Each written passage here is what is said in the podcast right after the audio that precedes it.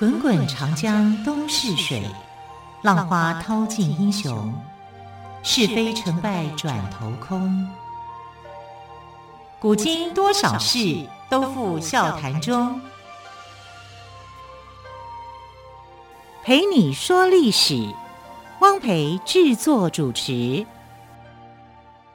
欢迎朋友们再次收听《陪你说历史》节目，我是汪培。同样的，再次为朋友们邀请到历史专栏作家于远炫老师来到我们节目当中。老师好，主持人好，听众朋友大家好。好，老师，我们前面几天呢聊的都是很特别的故事哦。今天我们就要聊的是石崇这个人，我们聊的是以人为主。那么石崇他到底是谁呢？其实石崇是一个坏人啊，这个典范并不好的人啊，他是一个呃贪污的人。然后他又是一个不务正业的人啊，他他各种的行为都很差。那为什么我们那么差的人，我们还要说他呢？其实我们要印证孔子所说的一句话：如果有钱的人要富而好礼，对，这才是富而好礼，这才是一个有钱不是罪过，但是要富而好礼。对，对，因为石崇是那个时代里面最有钱的人，嗯哼，但是他的钱呢是怎么来的？我们一般来讲，就是你会赚钱嘛，对不对？哈，你就是一点一滴白手起家这样的人，我们会觉得说很佩服他嘛，啊，这样是很有本事的。那石崇的本事是什么？你说他是白手起家，对，他是白手啊，但是他里面的白手之外，他更有一双黑手啊，因为他在当，不管是当县令、当太守，或是当刺史。那你说当官员不就是要保境安民嘛，保障人民的这个福利嘛，嗯、对不对？对，但他照顾人民百平民百姓啦。对，但他是另外的，哈，他就是因为我当了这些官，我可以知道我的辖区里面有哪些有钱人，啊，然后他就去干嘛？不是保护那些有钱人，他去抢那些有钱人啊！直接用抢的、啊，直接用抢的，而且还不，不是说找他们投资什么什么的，以前还没什么，还没有这种投资标的，就对了。因为他就觉得抢的比较快，啊、赚钱很容易，抢的最快啊！他就用抢的，那就跟他底下的手下的喽喽啊，就在那边规划，今天打算要打劫哪一家，家我们都很知道他的底细，他的作息都很清楚。所以呢，我们就派员去抢劫他，啊，所以他是用抢的，那抢出来的一个财富。所以你说这个人会有什么样的呃良知、道德感吗？没有啊，他就是一个很坏的一个样子啊。那这个很坏的样子哦，我觉得我最近呃前几年看了一个电影啊，叫做《让子弹飞》，然后《让子弹飞》里面呢，那个周润发演的角色。那个富有者的角色，其实就有点像石崇这个角色，因为他也是靠抢夺啊去致富的，然后在社会上做了很多的坏事，结果他没想到遇到一个这个所谓的土匪，他不是真正的土匪，但他比土匪还土匪，他就跟周润发两个人去斗，就把周润发给斗倒啊，这叫让子弹飞的一个故事。那石崇。也是这样的一个人啊，所以这两者之间的故事，我觉得它是有关联性的啊。可能导演是从这个呃石崇的故事里面获得启发啊，因为他也是一个土匪，明明就是一个县令、刺史，怎么会变成土匪呢？啊，因为他就做这些土匪的事情，然后他就很炫富，然后他有钱呐、有钱以后呢，他就跟这个豪门去比拼。那豪门是谁？豪门当然就是晋朝的这个官员嘛，啊，那我们知道他是晋朝时期的官员，那哪一个官员可以像他那样那么有钱？啊，就是皇帝的舅舅，皇帝的舅舅叫做王恺啊，那王恺就仗着自己是呃皇亲国戚，对，啊，过的生活是非常的奢华的。然后他就知道，我要跟我的首富啊石崇比一比啊，到底是谁比较有钱？对啊，谁最有钱？所以呢，他就会去跟这个石崇的门人呐、啊，这些什么做什么事情都去通知他。我今天做了什么？石崇，你可以跟我比一比吗？我们要不要 PK 一下？好，所以他是这样，所以他曾经命人哦，用这个珍贵的麦芽糖水去干嘛？不是拿来吃哦，我们的麦芽糖水应该很值钱，在那个时代里面，他拿来洗锅子。哇，太奢华了吧？对啊，然后就跟石崇好浪费哦，我用麦芽糖水洗锅子，你呢？那石崇就说，去跟他们讲，我用名贵的石蜡去当柴火去煮饭。你看这更夸张了，嗯啊，因为石蜡跟这个麦芽糖水哪一个等级高，哪一个比较名贵？石蜡啊，在那个时候啊，我我用石蜡一点一滴的去煮饭，那要煮多久啊？那用掉多少的东西啊？那可能就是人家一年的生活费用啊，他就一下子就把它花完了，很夸张的。然后王凯呢，后来在自己家里面算起来四十里，一里大概是四百公尺。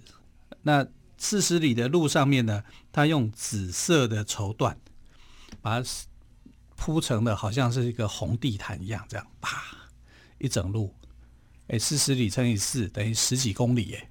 那么长的路啊，都用紫色的绸缎去堆积，呃，夸张吧？然后这个石崇就说：“这没什么，你用紫色绸缎，我用高级的锦衣，然后把它铺成五十里，比你又多了十里，五十里就是二十公里的路，很夸张哦。两个人没事，比这个有意义吗？我真觉得好浪费。”浪费物品，浪费时间，浪费生命。对啊，就看谁有钱呐、啊。对啊，对不对？哈，然后更夸张的是怎么样呢？就是那个晋武帝哈司马炎哈，就送给他的舅舅王恺哈一个这个很珍贵的珊瑚，红珊瑚。你看红珊瑚一定是比较深的海底里面才产有的，对不对？而且它是两尺高，两尺高的话，一尺我们算。二十九公分，算三十公分好，那也有六十公分高。嗯哼，好，六十公分，那珊瑚就长得很慢的啊，然后就这个送给他的舅舅。其实他有点就是晋武帝司马炎了，对对对，送给他的舅舅。好，王凯，王凯。然后王凯呢，就刻意展示给石崇看。你看，我有两两尺高的红珊瑚，你有吗？这么稀有、这么珍贵的东西，你有吗？石崇看了以后。来，去拿一把铁棍子来，不是铁棍子啦，哈，他没有那么怂，他用铁做的如意，嗯、如意就是我们去背后去搔痒的那个东西。哦、啊，不求人吗？对对对对，哦、但是做的很漂亮，啊、有有玉如意，有铁如意，是。你不可能用玉如意去打会碎嘛，他用铁如意哈，就用铁如意去把这个整个珊瑚打掉，好失礼哦。对呀、啊，他说两公尺砸烂它。哎，皇帝送的哎，他把它砸烂。嗯哼，那王凯就脸色就变了，说：“你怎么可以把我皇帝送的这个这么珍贵的东西给打烂？那你要赔我啊？放心，可以，我去赔。来，我带你去我的仓库里面去观赏看一看。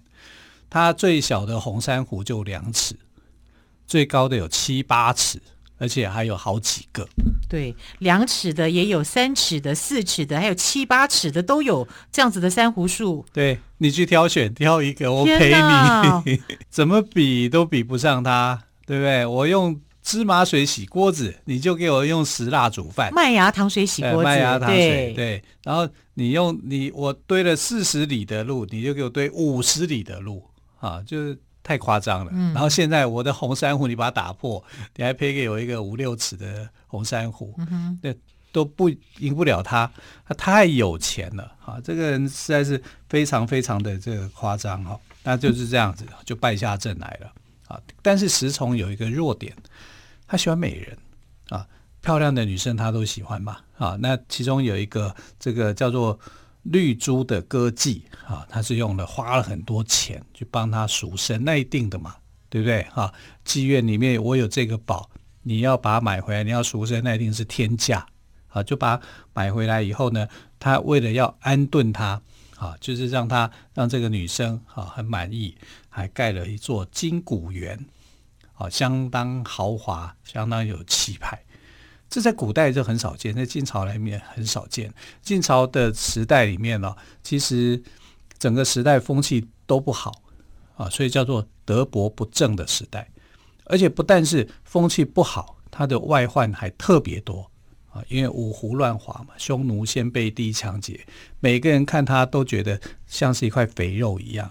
所以西晋建国不过五十几年，马上就灭亡，很快。当没几个皇帝，晋武帝，晋武帝下来什么？晋惠帝，晋惠帝遇到这八王之乱，然后晋惠帝一直当，因为晋惠帝很受人喜欢的，他是非常好的傀儡，大家不都不想把它给废掉，因为废掉我就没有那么多的呃可以去拿钱的机会，嗯哼，可是国家就败坏了嘛，啊，所以整个晋惠帝时代结束以后，后面几个皇帝根本就被匈奴人欺负的。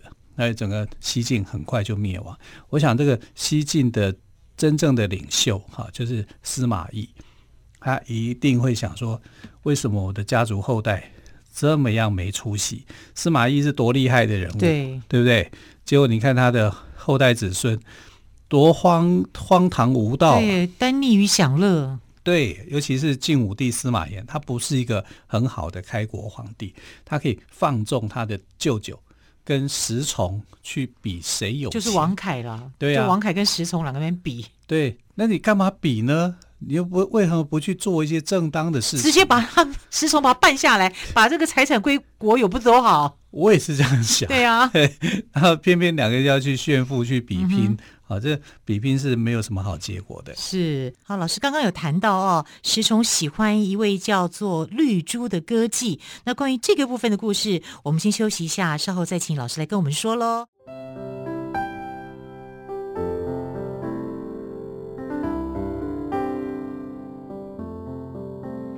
听见台北的声音，拥有颗热情的心。有爱与梦想的电台，台北广播 FM 九三点一。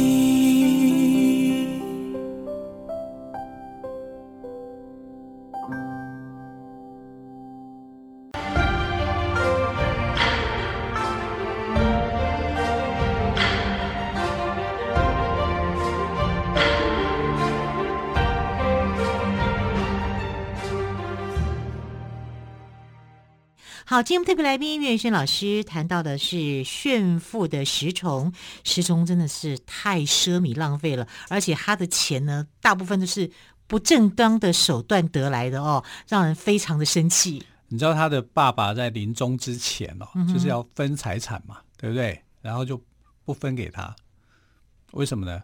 他跟这个石崇的母亲讲，就是他太太就说，这个小孩哦，自己会带财。不分，啊、所以他爸爸眼光蛮精准的，知道这个孩子的个性，对，他自己会想办法拿钱。他其实就是某一个方面来讲，你说虽然他去抢别人的东西，可是他会不会经营？他也会，嗯哼，啊，所以就是一半正当，一半不正当，多半来讲都不正当啊，所以累积了非常多的财富，而且还可以跟人家炫富去比拼。你知道他们家哦多夸张？他们家很大，一定的嘛，啊，豪门呢、啊？到底豪门到什么程度？啊，就有一个客人，姓刘的客人，有一次就是他们家，哎，能够到他们家去做客，一定是非同小可。这也是非等闲之辈，他才会请他过来。对，他有社会名望要够，嗯、他才会请你去。然后他说：“哎呀，对不起，我想上厕所，咱们借借你家厕所用一用。”啊，他就说：“OK 啊，没有问题啊，就去上。”结果呢，他搞不清楚他们家厕所在哪里，在哪里，方向太因为太大了，因为很大。然后进了那个厕所以后，他以为是到他的卧房。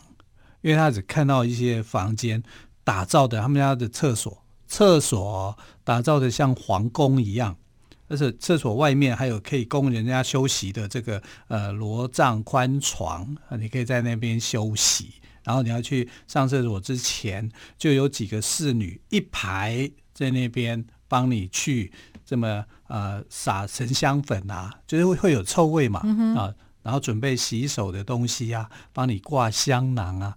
一排的美女，啊，然后准备新的衣服，你出来以后把旧的衣服换掉，换成新的。所以从他们家厕所走出来以后，你的衣服都不用洗，因为有新的衣服，焕然一新哎。对对对，然后他一开始看他搞不清楚啊，这是厕所吗？他以为是到他们家的那个卧室的卧室卧房，其中一间卧房。对，还有那个还可以换衣服的东西，还有那么多的那个侍女，吓到了。啊，吓到了以后就跟这个石崇讲，石崇说没有啊，这我们家的厕所，所以到我们家到到到我们家上厕所也是很特殊的。对，对对，所以很多人啊到石崇家的厕所印象是很深刻的。为什么不臭？嗯，哦，他的除臭处理是很好的啊，不但是不臭，而且还有很多的美女作陪在旁边帮你服侍。对，但我觉得那些美女也真的是可怜哈，因为为什么呢？因为石崇有一个毛病，因为他炫富嘛，然后他又是那种某个程度来讲心理变态。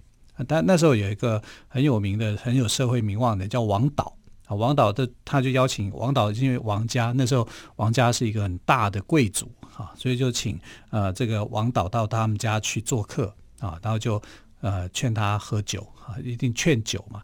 他劝酒的时候，王导就不喝啊，你不喝，你不喝，我就把我的婢女给杀了啊，就是劝酒的那个啊，因为那那当酒醋小妹嘛，没有做好嘛，他就我就把他给杀了。王王导就说：“那你杀啊？”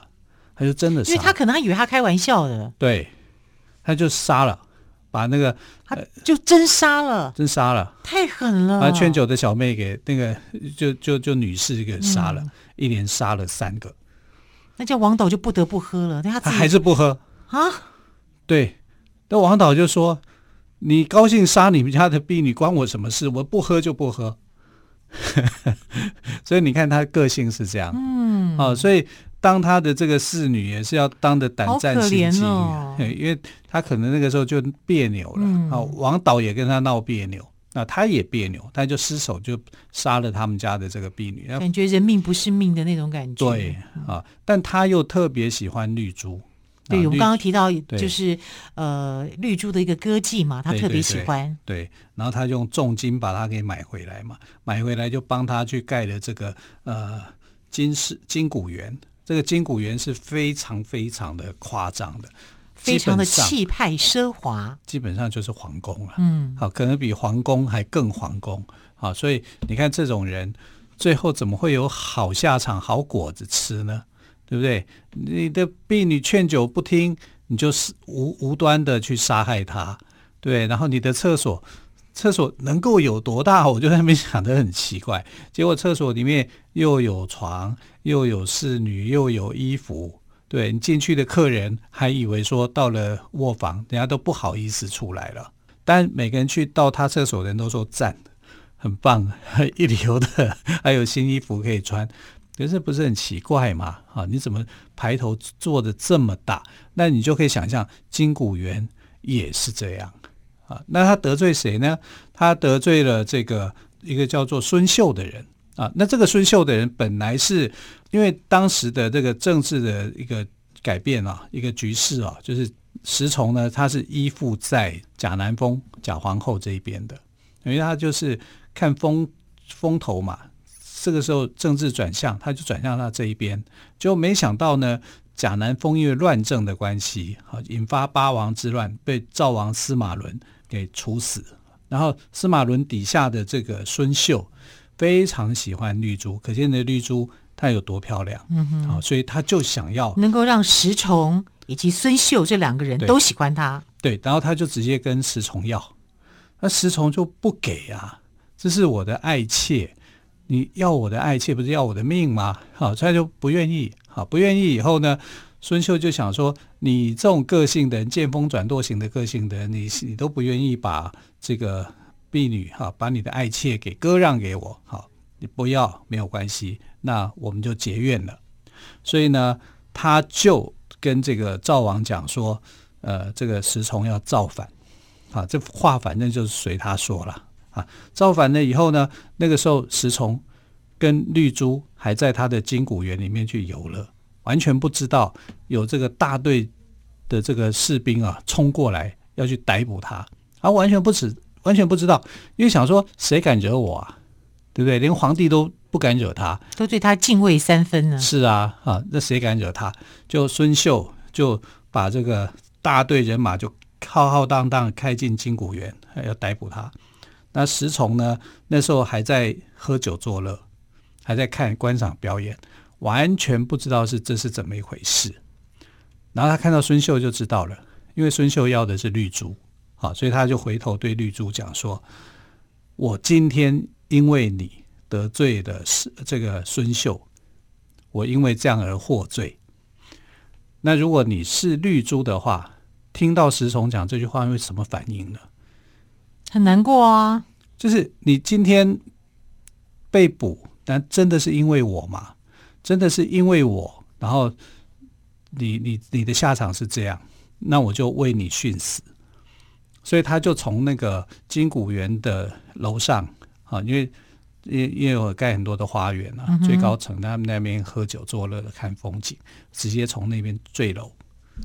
所以哇，绿珠坠楼而死啊，这个事情在这个近代的历史这很有名的啊，因为你可以想象，就是全国的首富哈石崇，石崇家的这个最爱的女人坠楼而亡。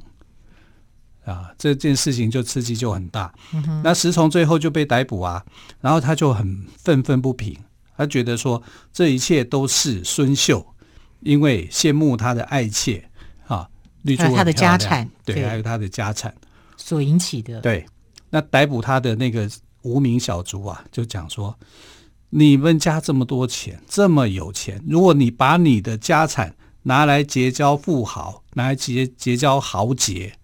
你愿意分出去跟大家去共享，甚至帮助弱势都可以呀、啊。对呀、啊，你今天就不会有今天这样的一个灾祸，一定会有人来帮你。结果都没有人帮你，他就整个家产就被抄了。嗯哼，啊，所以你看到炫富的石崇啊，最后是被诛三族，嗯哼，财产全部充公没收。当然啦，他的最多的财产都是进入到那些贪污者的口袋啊，啊。这感觉一群贪污的人啊，是啊，一群贪污的人去分赃他的东西啊，啊，所以这叫富而失礼啊，自取灭亡了，嗯哼，对不对？啊，所以我们看到石崇的故事是给我们的很多的启示跟想法的。嗯、如果你只是炫耀自己，你家有多有钱，多有财富，可是你没有去营造一个信任感。啊，营造一个这个富而多礼的一个形象，最后你可能是死得很惨的。嗯哼，所以这个炫富的石崇哦，最后被诛三族，财产呢也全部被没收充公。当然呢，这些被充公的财产呢，也流进了贪污者的口袋。所以我们说哦，这个富而失礼的石崇，他可以说是自取灭亡哦。好，时间的关系，非常谢谢岳轩老师今天特别接受我们的访问，老师谢谢喽。